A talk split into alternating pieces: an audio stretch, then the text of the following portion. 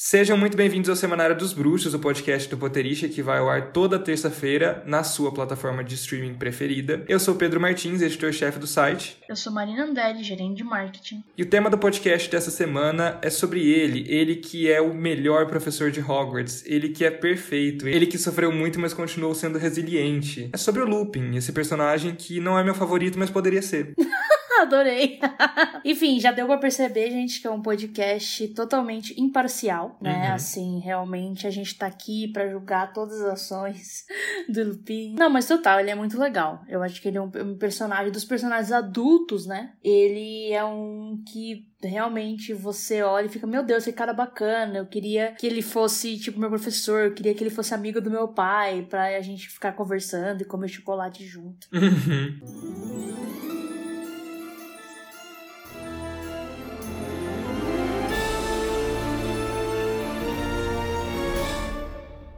E para conversar sobre o looping com a gente, a gente convidou a Renata Ventura, ela que é escritora, autora de um livro, de uma série de livros na realidade que vocês que são fãs de Harry Potter com certeza vão adorar, chama Arma Escarlate. A gente vai falar um pouquinho sobre os livros dela também depois. Seja bem-vinda, Renata, obrigada por, aceitar o convite. Oi, gente, eu que agradeço pelo convite. O Lupin é seu personagem favorito de Harry Potter, Renata? Sim, totalmente. Sim, ele para mim é o, é o cara mais legal da série, é o personagem mais complexo, mais assim que, que, dá para se identificar mesmo, dá para entender tudo que ele sofre, tudo que ele passa. E, cara, eu adoro professores legais, sabe? Eu acho que eu admiro muito professores legais que fazem os alunos ficarem inspirados e quererem aprender. E principalmente esses professores que são amigos dos alunos, né? Que entendem os alunos. Então, o Lupin para mim é perfeito, assim. Melhor personagem. Que homem, né? E a primeira questão interessante sobre o Lupin, assim, a meu ver, enquanto personagem, é que, ironicamente, ele tem todas as características características dos lobos, né, Renata? Mesmo quando ele tá na forma humana. Sim, apesar de ele detestar, né, ser lobisomem, obviamente. Ele, enquanto lobo, ele tem as características da, da fúria, né, do, da, da violência, da agressividade. Mas o, o lobo é um animal muito social. Então eles gostam de estar em grupo, eles são extremamente protetores, eles ensinam os, os filhotes do grupo, eles são inteligentes, gentis, generosos, eles se sacrificam pelos outros. Bem lupino. Ah, legal. Ele tem as características negativas, mas ele também tem as positivas, né? De ser um lobisomem.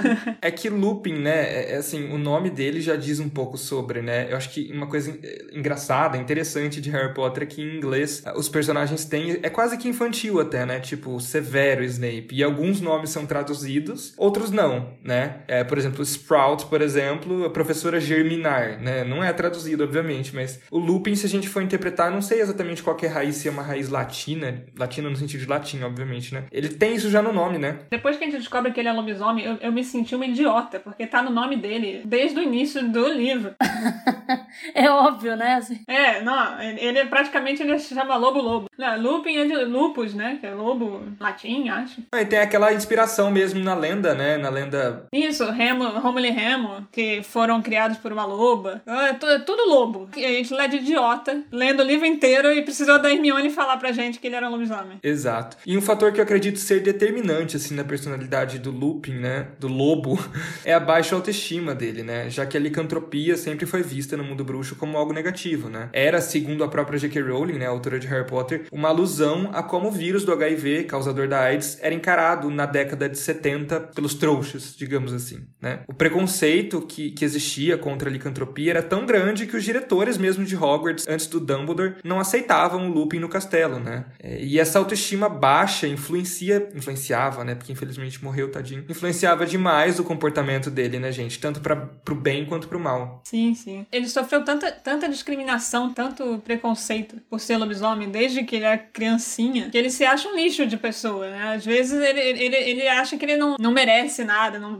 não merece que amem ele, não, ele acha que ninguém vai gostar dele. Então ele tem essa baixíssima autoestima e que influencia tudo que ele faz, como ele age, como ele pensa. Ele tem tanto medo que as pessoas não gostem dele, que aí qualquer chance que ele tem de, de ser gostado e ele agarra. É, eu acho que isso faz dele o melhor professor, porque ele quer ser gostado pelos alunos, sabe? Isso também ajuda. Simplesmente ele tava no lugar errado, na hora errada, e foi uma fatalidade. Ele tem que viver com isso pelo resto da vida, sabendo, né, que ele tem que se esconder, porque se ele falar, a maioria das pessoas não vão aceitar, né? A gente menciona no episódio do Rony, né, que o Rony, né, fica, meu Deus, é um lobisomem, meu Deus. Mesmo que, pô, o cara tenha sido professor dele o ano todo, nunca tenha feito nada, mas o que vem do Rony é o que foi passado para ele por toda uma sociedade, né? Como ele não tem contato com lobisomens, o primeiro instinto dele vai falar: Meu Deus, deixa eu ficar longe desse cara porque ele é um assassino, né? Então é uma sociedade toda, não são nem indivíduos, né? Realmente dá vontade de fazer o que ele fez, né? Que foi se isolar. Porque você se arriscar dessa forma, as pessoas se verem como uma pessoa má quando você não é, tipo, é bem, bem pesado. Nossa, fiquei emocionada agora, tadinho.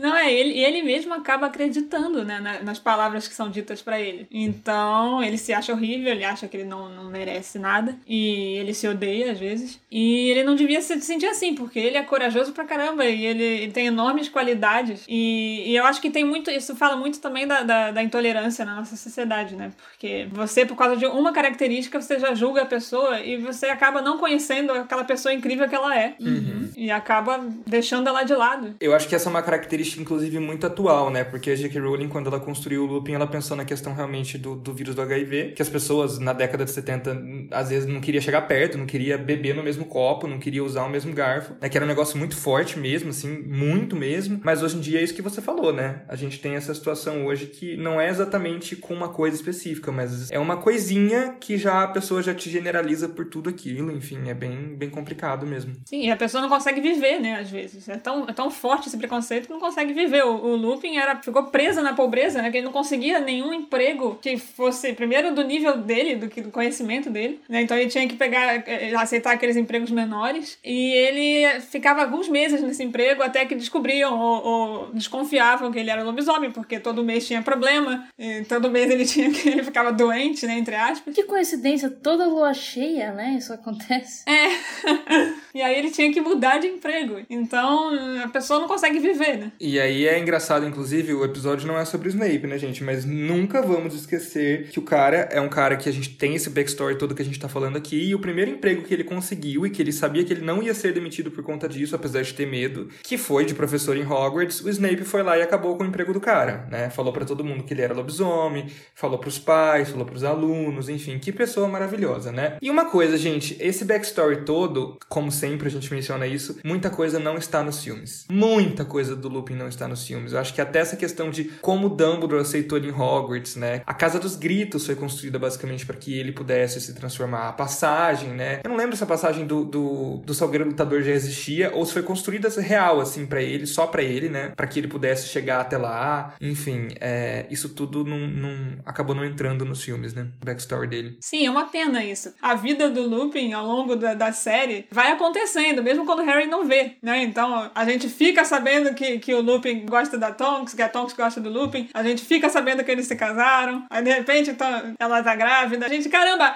as coisas vão acontecendo. A gente até menciona isso no episódio sobre os erros do filme de Harry Potter, que assim, essa é uma das questões mais aleatórias do mundo, né? A Tonks aparece, ela surge grávida, assim, né? Do nada. É, eu acho que no livro, pelo menos, tem, tem uma questão de fato da gente descobrir conforme o Harry descobre, né? Sim, tem gente que nem reconhece a Tonks de um filme pro outro. Então fala assim, quem é essa pessoa que tá com, com o Lupin? Cabelo faz bastante diferença, né? Assim. a cena, a cena no, no livro de, da gente descobrindo, do Harry descobrindo esse, esse rolo da Tonks com, com o Lupin, eu li umas 10 vezes, assim, sabe? Seguidas. Que eu adorava, que eu adorei essa cena. A cena é perfeita no geral, né? Assim, tipo, a Fleur falando, tipo, eu sou, eu sou bonita o suficiente por nós dois no rolê com o Gui. Nossa, tipo assim, acabando com a Molly, tá ligado? De tipo, que tava sendo bem escrota com ela sem motivo nenhum, né? Assim, só realmente mais uma questão, né? A, a Fleur, ela sofre do preconceito por ser bonita, né? então, meio esse rolê. E aí, nisso, a Tom que se aproveita, ó, tá vendo? Ela não se importa. E o Harry fica, meu Deus, como assim, gente? Não tava sabendo. Ai, gente, é perfeita, cara, essa cena. Ah, eu fico, ai, que fofo, porque, né? Personagem personagem favorito. Quanto mais do Lupin aparecer, melhor. Exato. Inclusive, deixa eu talvez dar o backstory, então, para as pessoas que estão ouvindo, né? Que não leram os livros, né? Então, basicamente, em Enigma do Príncipe, tem um momento mais pro final, quando o Harry retorna ali da caverna e que o Dumbledore é assassinado, que os comensais, eles invadem Hogwarts, e aí dá uma treta tal, e o Gui, ele é atacado pelo Greyback, né? Isso aparece no filme, no parte 1, né? O, o, o personagem fala. E aí tem uma discussão, né? A Molly fala, ai meu Deus, ele ia casar, etc. Aí a Fleur fica, não, mas ele vai casar, eu não me importo que eles têm essas marcas e tudo mais. E aí a, a Tonks tá lá junto com o Lupin, aí a Tonks vira pro Lupin e fala, tá vendo? Ela não se importa. E o Lupin fica, não, mas é diferente, ele tem as marcas, mas ele não é o lobisomem, não é o negócio. E ali fica muito claro, assim, como o Lupin gosta dela, mas ele tá se segurando, né? Ele acha que ele não merece o amor dela, ele acha que ele não vai fazer bem a ela. E como a Tonks ama ele e tá continuando a lutar por isso, né? Tipo, quantas vezes ele deve ter rejeitado ela e quantas vezes ela continua indo atrás porque ela sabe que não é porque ele não gostava dela, né? Era por, por essa questão da autoestima, né? Uhum. E também pelo medo, né? Medo de, de machucar ela, né? de alguma forma. E também do medo do, do, estigma pegar nela também, né? O estigma de ser casada com um lobisomem, namorar com um lobisomem. E ela também ser estigmatizada. Uhum. É uma autoestima muito baixa, né? Em geral, assim, né? E essa autoestima foi o que eu disse, né? Às vezes no, na construção do personagem ela surge para o bem ou para o mal. Que para o bem é o fato fato do professor, né? Ele, enquanto professor, uh, eu acho que talvez o fato dele ter sido o, o awkward, né? O, o, diferente, o estranho, o que sofria bullying, o que, enfim, isso fez dele um professor muito humano, né? Não que as pessoas precisam sofrer para serem humanas, pelo amor de Deus.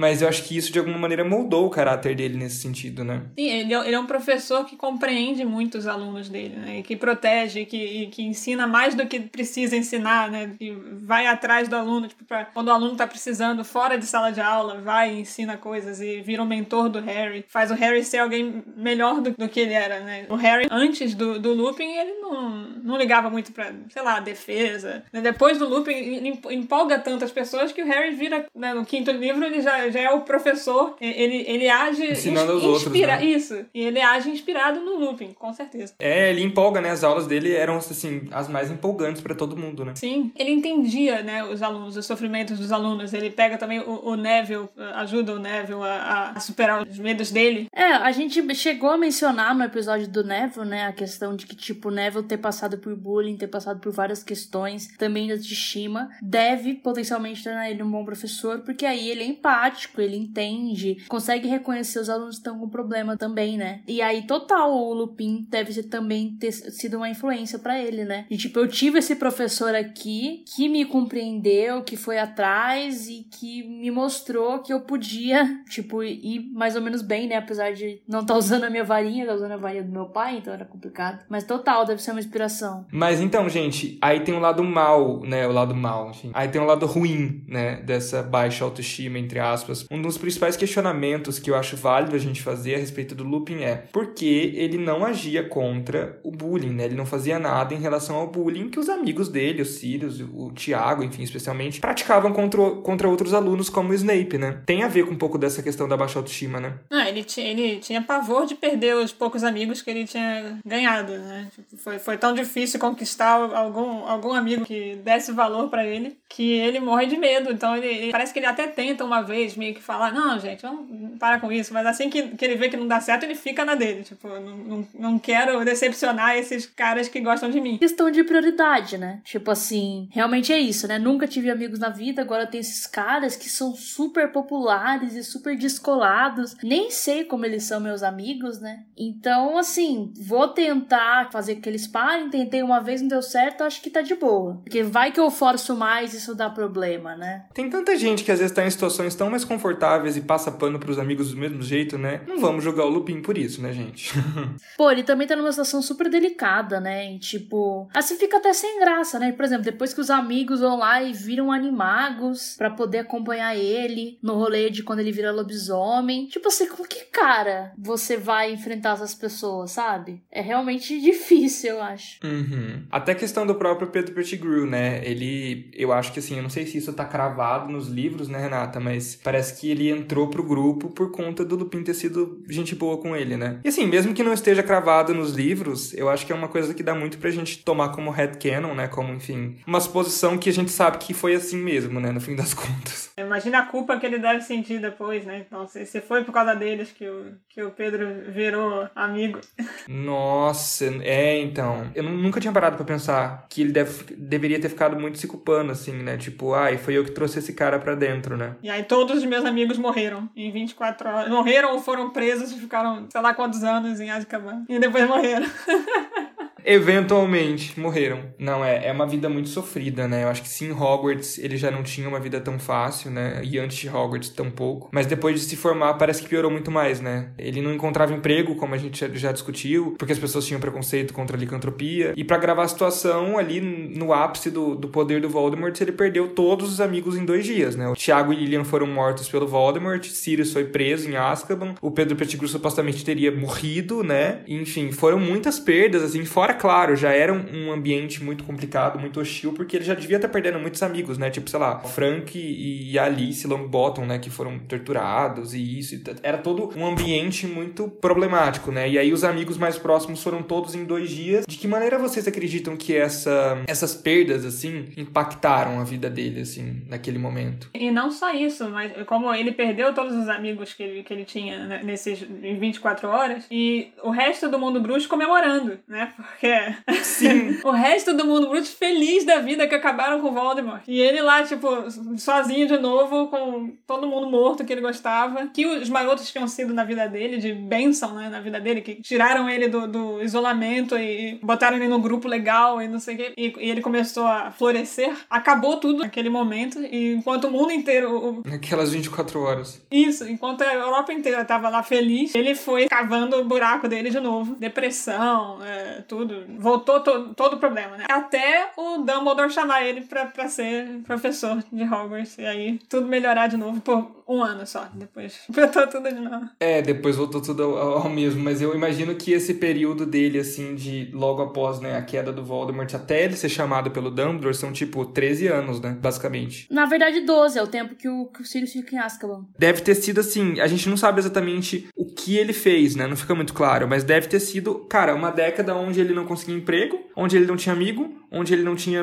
um relacionamento amoroso. Olha, tipo, deve ter sido um período muito, assim, depressivo até, enfim. Muito bad, né? Tipo, extremamente bad, assim, sabe? E ele também não se identificava com outros lobisomens para que ele pudesse viver junto, né? Então era. Não tinha ninguém, absolutamente. Uma década, assim, sem ninguém, basicamente, né? Ah, inclusive se perguntam, ah, por que, que ele ficou esse tempo todo sem ir falar com o Harry, sem conhecer o Harry, já que era o filho do, do amigo dele que morreu. Mas deve ter tudo a ver com isso, baixa autoestima, ele não quer atrapalhar o Harry, deixa o Harry lá quietinho na dele, pra que, que ele vai querer um lobisomem do lado? É, não, ele devia ter noção também, mais ou menos, da relação da Lilian com a Petúnia. Então, uma vez o Harry estando com os tios, nossa, tipo, não ia dar certo ele ir lá. Uhum. Então, realmente é melhor ficar de boa, mas total, assim. Porque eu imagino, né? Parece do que a gente consegue entender que, como a sociedade bruxa toda tá ali em Hogwarts, né? A futura sociedade bruxa tá ali. Então, você conhece todo mundo, né? Que você vai continuar. Então, acho que por isso que muitas pessoas, né, casam com que eles namoraram em Hogwarts, são amigos para sempre, de que eles conheceram em Hogwarts. Uma sociedade muito pequena, né? É, uma sociedade muito pequena. Então, pô, o Lupin tava lá, ele tinha feito os amigos dele, eles já tinham saído de Hogwarts, continuavam amigos, super próximos, não sei o quê. Então, acho que para ele já tava estabelecido. Essa aqui é a minha galera pelo resto da vida, né? É esse pessoal aqui. E aí, pô, é isso. Dois dias, tudo isso foi pros ares. Eu acho que também é muito mais fácil de entender, mais ou menos, o que o Pettigrew, como um cara mais medrosinho, né? Aparentemente, né? Seria o cara que, no fim das contas, adoraria os Potter. Mas, por 12 anos, o Remus pensou que foi o Sirius, né? Que fez isso. Que eu acho que deve ter ficado muito justificável na cabeça dele, tá ligado? Tipo assim, o Sirius, velho. Cara que, sabe, fugiu da casa dos pais, foi morar com o Thiago porque ele não aguentava mais. Foi expulso, mas também porque ele desafiava os pais, que eram bem, né, puro sangue, bem sonserino, o cara que virou animago, né? Como que eu vou chegar nesse esse menino e falar, tipo, eu tava nessa galera que traiu os seus pais, né? Tipo, era, fazia parte do grupo. É, muito estranho, acho, deve ter sido. Sem contar que ninguém conta nada pro Harry, né? Tipo, ele tá sempre no escuro, assim, junto com o leitor, né? Então, no fim das contas. Gente, faz bastante tempo que a gente não fala da Taylor aqui no podcast. When you are young, they assume you know nothing, né? Quando você é jovem, eles assumem que você não sabe de nada. O Harry ele teria sido tão melhor preparado se falassem as coisas, né? Claro que você fala com cuidado, né? Se brifassem ele, né? A gente tá num, num período enquanto a gente grava esse podcast de Big Brother, onde, enfim, as pessoas se acostumaram com o termo briefing, né? Dos assessores de imprensa. Se brifassem o Harry antes de entrar em Hogwarts, né? Aqueles 10 minutos ali. Fiquei imaginando agora falando, então, Harry, criancinha, você vai ser criado como um porco no abate. É, mas calma que não é bem assim. Essa daí talvez não, mas realmente complicada a situação. Faltou briefing, faltou briefing do Dumbledore, gente. Não seria um bom assessor de imprensa se o Harry fosse pro Big Brother. Enfim, mas essa essa jornada, né, dele, do Lupin, sofrida, né, de tantas perdas e tantas dores, fez também do Lupin um personagem, às vezes, exageradamente preocupado, né? Quando o Sirius morre, ele passa passa a se sentir como o principal adulto responsável pelo Harry, né? Ou pelo menos o principal adulto que tinha uma conexão afetiva com ele, talvez um pouco mais profunda, até porque ficou muito tempo ali em Hogwarts, né? Claro que tinha ali os Weasley que gostavam muito dele, mas era uma relação diferente, né? Claro que era uma relação diferente. Então ele meio que se torna, acho que pelo menos na cabeça dele, quase que como um segundo padrinho do Harry. Afinal, é de se imaginar que se o Tiago e a Lilian não tivessem escolhido Sirius, provavelmente teriam escolhido o Lupin, né? E depois que o Lupin descobre ali que o Voldemort sabia, né, dos planos, né, dos do, do sete Potters, ele começa ali, a hora que todo mundo chega na toca, suspeitar de tudo e de todos, né? Como se alguém pudesse ter traído o grupo. Eu, na minha cabeça, foi o Hagrid que deu a língua nos dentes, né? Pra mim foi isso, mas enfim, aí outra, outros 500. Mas enfim, ele agiu de uma maneira até tão grosseira, assim, sabe, com as pessoas que estavam lá, tão agressiva, que foi preciso até o Harry intervir e pedir que ele se, se acalmasse e parasse de duvidar dos próprios aliados, né? Essa preocupação dele, essa preocupação gigante impacta muito a vida dele, né? Não só ali naquela situação, mas enfim, na esfera familiar, na esfera amorosa, enfim, impacta todo a vida dele né? É o lobo dele, o lobo protetor. da Alcateia. Mas é, eu não achava ele chato nessas cenas, não. Eu, qualquer preocupaçãozinha que ele, que ele tinha com o Harry, eu ficava, ai, que fofo. eu acho que, tipo, ele tava na razão dele, né? Como a gente acabou de discutir. Realmente ele confiava muito ali naqueles três amigos. Imagino também que com o pessoal da ordem no geral. E aí o Pedro foi lá e traiu o rolê todo. E, então, tipo, não adianta. Medo de acontecer de novo, né? É, medo de acontecer, da história se repetir né? O que geralmente é o que acontece, inclusive, né? Então, pô, é complicado, porque você sabe que você vai lá, você faz o melhor plano possível, e o Sete Potters foi super ambicioso, né? Ah, é porque Polissuque, chave de portal, ir para vários lugares, não sei. Pô, foi mó rolezão. Ainda assim, deu merda, o Moody morreu, né? E tal. A Edviges também, né? Tadinho. Pera um momento, sofrendo. Então, tipo assim, ainda assim deu problema. Então ele sabe que, tipo, cara, basta uma pessoa falar uma coisa que já era. Então, o Harry tá com as próprias preocupações dele, que não são poucas, né? Naquele momento ali, ele sabe o que ele vai ter que fazer, do rolê dos Horcruxes e tal. Ele não queria que as pessoas tivessem se arriscado daquela forma por causa dele, né? Ele fica muito preocupado com isso e tal. Então, ele meio que fica tipo, meu, sabe? Não, calma, essas pessoas aqui eu sei que eu posso confiar. Acho que o Harry, ele é um pouco também meio ingênuo, né? Ele não passou pela situação que o Lupin passou. É, eu acho que nesse caso do Lupin eu falei que ele soa chato, assim, entre aspas, mas é muito entre aspas, né? Até pelo fato de que dá para entender, né? O Lupin, quando ele dá as mancadas dele, quando ele não, não vai lá e bate de frente com os marotos, quando ele vai lá e soa até um pouco hiperprotetor, enfim, superprotetor, dá para entender o motivo disso, né? É muito justificável, né? Sim. Inclusive, a minha cena favorita dos livros é uma dessas aí, né? Uma mancada do, do Lupin, que é no, no sétimo livro. E eu sabia, quando eu li o livro, eu falei, essa cena não vai aparecer no filme, infelizmente. Eu já sabia todas as cenas que iam aparecer e quais não iam. Minha cena favorita da série inteira, que é quando o Lupin chega pro, pro Harry, pra Hermione, pro Rony, querendo ajudar eles na busca das Horcruxes. E aí o, o Harry dá uma bronca nele quando ele percebe que, na verdade, o Lupin tava fugindo da, da Tonks. Tonks estava grávida. E ele tava apavorado, tava com medo que o filho fosse nascer lobisomem. Uh, não queria estar perto pra não ferir o filho também. Que ele tava, tava fugindo. E aí o Harry dá a maior bronca no, no Lupin. E eu acho essa cena incrível. Assume seus B.O. É. Além de ser meu personagem favorito, eu acho muito legal quando tem essa inversão de papéis. Quando o aluno dá, dá uma bronca no professor e, e o professor ouve e aí fala, tá, vou, eu vou voltar Foi a cena que, que, o, que o Harry, pra mim, ficou adulto. Tipo, de repente ele, ele deixou de ser. O estudante passou a ser o, o adulto da, da situação. Pra mim, a cena é importantíssima. Mas eu sabia que não ia aparecer no filme. Com certeza, né? Acho que principalmente porque. Acho que o Harry tinha que ser a pessoa a fazer isso mesmo. Ele é a única pessoa que tinha intimidade com o Lupin para virar para ele e falar: Meu, você tá fazendo merda, entendeu? Agora você aí, nesse momento, né? Você tá lutando, você é um aliado poderoso, mas você tem uma família, entendeu? As pessoas elas estão fazendo o que elas podem e você tem uma família agora, tá criando isso. Você não pode abandonar a sua esposa, velho, enquanto ela vai ter um filho, Uhum. sabe? Enquanto, tipo assim, eu não tive paz e foi uma merda. Então, se você tiver opção, não abandone seu filho. Enfim, no fim, Acabou que não rolou, né? É, não, exato, mas aí pelo menos foi um rolê. Pô, eles estavam ali lutando pelo futuro do mundo bruxo e pelo futuro do Terry, e aí eles morreram. É melhor do que fugir, né? Claro, com certeza. Não, e, e essa questão é, o Lup- Lupin ele tem essas vaciladas, né? Mas ele é muito corajoso, né, gente? A gente até não falou sobre isso ainda, mas eu acho que um dos pontos importantes é que ele não foi selecionado pelo Chapéu Seletor pra participar da Grifinória à toa, né? O Chapéu Seletor tinha muita razão. Ser corajoso, ser grifinório, não é necessariamente não ter medo, mas ter o medo e, no fim das contas, enfrentá-lo, né? Decidir enfrentá-lo, assim, né? Esse era um grande medo pra ele. E ele enfrentou. Então, assim, grifinório. Sim. Ele passa um tempão lá com os lobisomens, né? Isso também não aparece no- no- nos filmes. E o Dumbledore manda ele lá pros lobisomens tentar convencer cada um deles a vir pro lado do Dumbledore. Algo perigosíssimo, né? E ele, eu acho que ele, ele não gosta muito de lobisomens, né? Por que será? Então é, é- é- é muito corajoso da parte dele também fazer. Inclusive, ele, ele pegava as missões mais perigosas. É, eu acho que quando se trata realmente de, tipo assim, se arriscar pelo bem das pessoas e tal, ele não, não hesita, não, tá ligado? Ele vai e é isso, assim. Porque é essa questão mesmo, né? De ele e a Tonks terem ido lá pra Hogwarts, pra batalha e tal.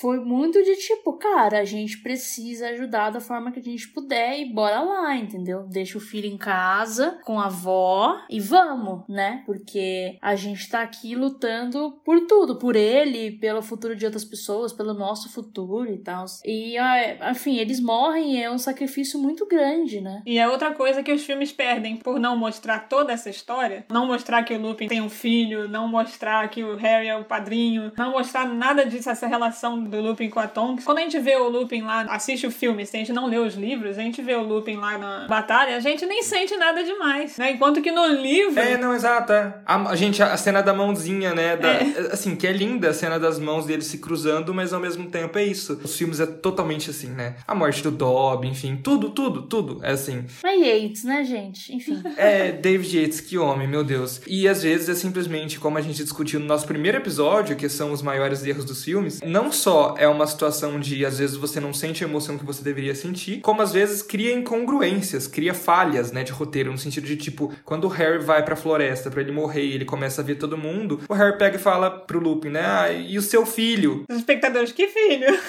Que filho? tipo, oi? É muito... Nossa senhora, meu Deus do céu. Não, sendo que essa parte do Harry virar o padrinho do filho do Lupin, isso é circular, né? A história fazendo um full circle. Então, o Harry, o Harry que era o afilhado dos Sirius e perdeu os pais, agora vai ser o padrinho de alguém que perdeu os pais. E é uma coisa tão poética, tão legal, e nos filmes tem nada. Nossa, em Cursed Child também, né? Bom, não que Cursed Child salve alguma coisa, mas eu eu fiquei meio chateado que o Ted não tem lugar, assim, aparentemente, né? Em Cursed Child. Marina, que leu recentemente, ele é muito X, assim, né? Parece... Eu nem lembro, ele não é mencionado. Porque assim, no epílogo de Harry Potter, do livro, tem aquela cena que o, que o Tiago, né, Sirius, ele fala tipo, ah, nossa, o Ted tá com a Vitória, não sei o que, meu Deus, kkk. É isso. Essa cena não tem em Cursed Child. Ele não, não, não tem esse comentário. Então o Ted não existe, basicamente. Sendo que, cara, pelo menos na minha concepção, né, tipo assim, é muito um headcanon, né, que eu vejo muito em fanfic e tal.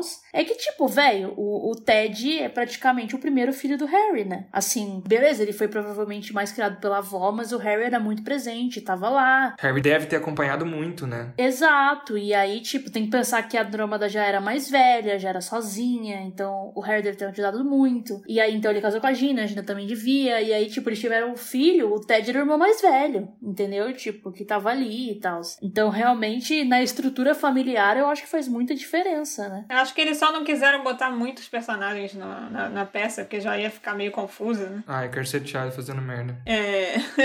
Com certeza a ideia foi mais por isso, mas ainda assim, ué, se você tá fazendo uma história que é do, das histórias dos filhos, né, é a próxima geração, você não pode simplesmente ignorar um personagem importante, né? Faça uma história original, né?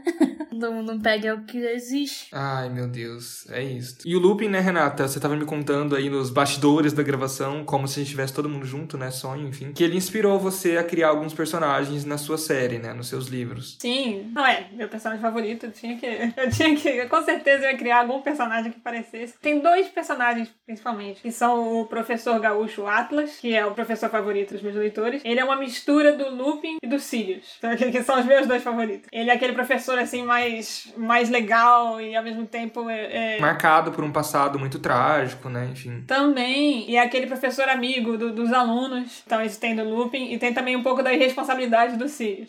e o, o Capi, que é o personagem favorito do, dos leitores, ele tem um pouco do Lupin quando era jovem. No meu livro tem um, tem um grupo de, de alunos que, que são os Pixies, que são um grupo mais rebelde, que quer mudar o mundo. Eles são tipo uns marotos, só que eles têm uns objetivos legais. Só que sem ser escrotos. É, exatamente.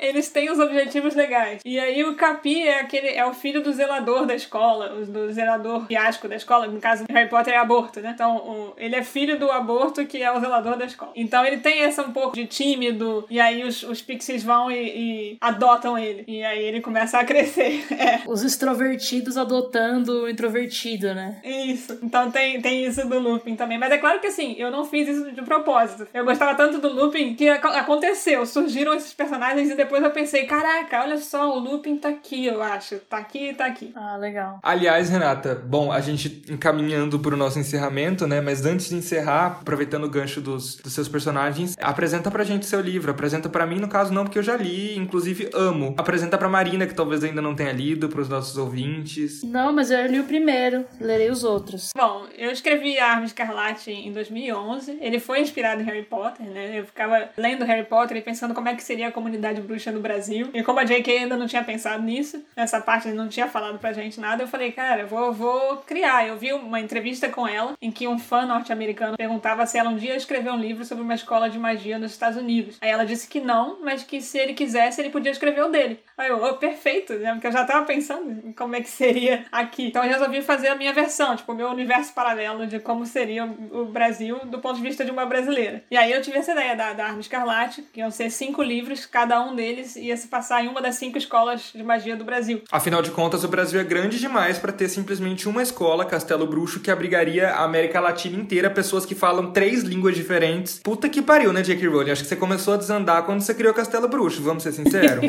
é um Brasil paralelo dela. Eu acho legal ter os dois, assim. Mas é, é eu pensei isso. O Brasil é muito grande. A Grã-Bretanha é do tamanho do Sudeste brasileiro, né? Então, eu falei, uma escola em cada região, cada uma delas é diferente uma da outra, né? Assim, ensinam magias diferentes. Arquitetonicamente, né? Em questão de ensino e tudo, né? Tudo. E aí tem o Hugo, que é o personagem principal. Ele é meio que um anti-herói. Eu lembro que eu ficava pensando como é que seria Harry Potter se fosse do ponto de vista do, do Malfoy ou do Snape, ou alguma coisa assim. Aí eu resolvi, não, vou fazer um personagem assim, que, que fica entre os dois lados. Então eu criei o Hugo, que é um carioca, né? E bem malandro, né, no início. Ele é um, é um personagem muito interessante de acompanhar, porque, enfim, ele vai desde o início, né? Ele tem um arco, assim, narrativo que ele vai passando por muitas transformações, enfim. Ele falha muito e ele aprende com os erros e tá sendo inserido ali naquele universo e eu acho muito interessante, assim, a jornada dele, até onde eu acompanhei, é claro. Ah, obrigada. É uma realidade muito diferente, né? O, o que leva o Hugo a aprender magia é completamente diferente do que leva o Harry. Sim, ele tá sendo ameaçado pelos chefes do tráfico e aí ele foge com o objetivo de aprender magia o suficiente para voltar lá e acabar com o bandido que tá ameaçando a família dele. Então, desde o começo, ele assim, ele não enxerga a varinha dele como uma ferramenta, ele enxerga como uma arma, tanto que é a arma escarlate. E ele desde o começo encara como uma arma. Cara, eu vou aprender tudo que eu puder de magia porque eu quero voltar lá e acabar com aqueles caras e salvar minha mãe e minha avó. Ele tem um pouco disso dessa agressividade no, no início, principalmente, de não confiar nos outros. E aí os pixies, que são esse grupo, né, adotam ele também. Uhum. E o resto da história, né? O resto vocês vão ter que comprar o livro. Aqueles. Já tem três, né, Ressa? É o Arma Escarlate, que é o primeiro, a Comissão Chapeleira, que é o segundo, e o Dono do Tempo, né? Que é o terceiro, que foi dividido em dois volumes, né? Isso, exatamente. É, o terceiro, o terceiro se passa na Amazônia, então são tantas lendas folclóricas e, e tanta cultura que precisou ser dividido em dois livros. Eu recomendo muito a vocês que estão escutando a gente ler os livros. Não é porque ela tá gravando, porque ela aceitou o nosso convite, não, tá, gente? Eu realmente gosto, tá?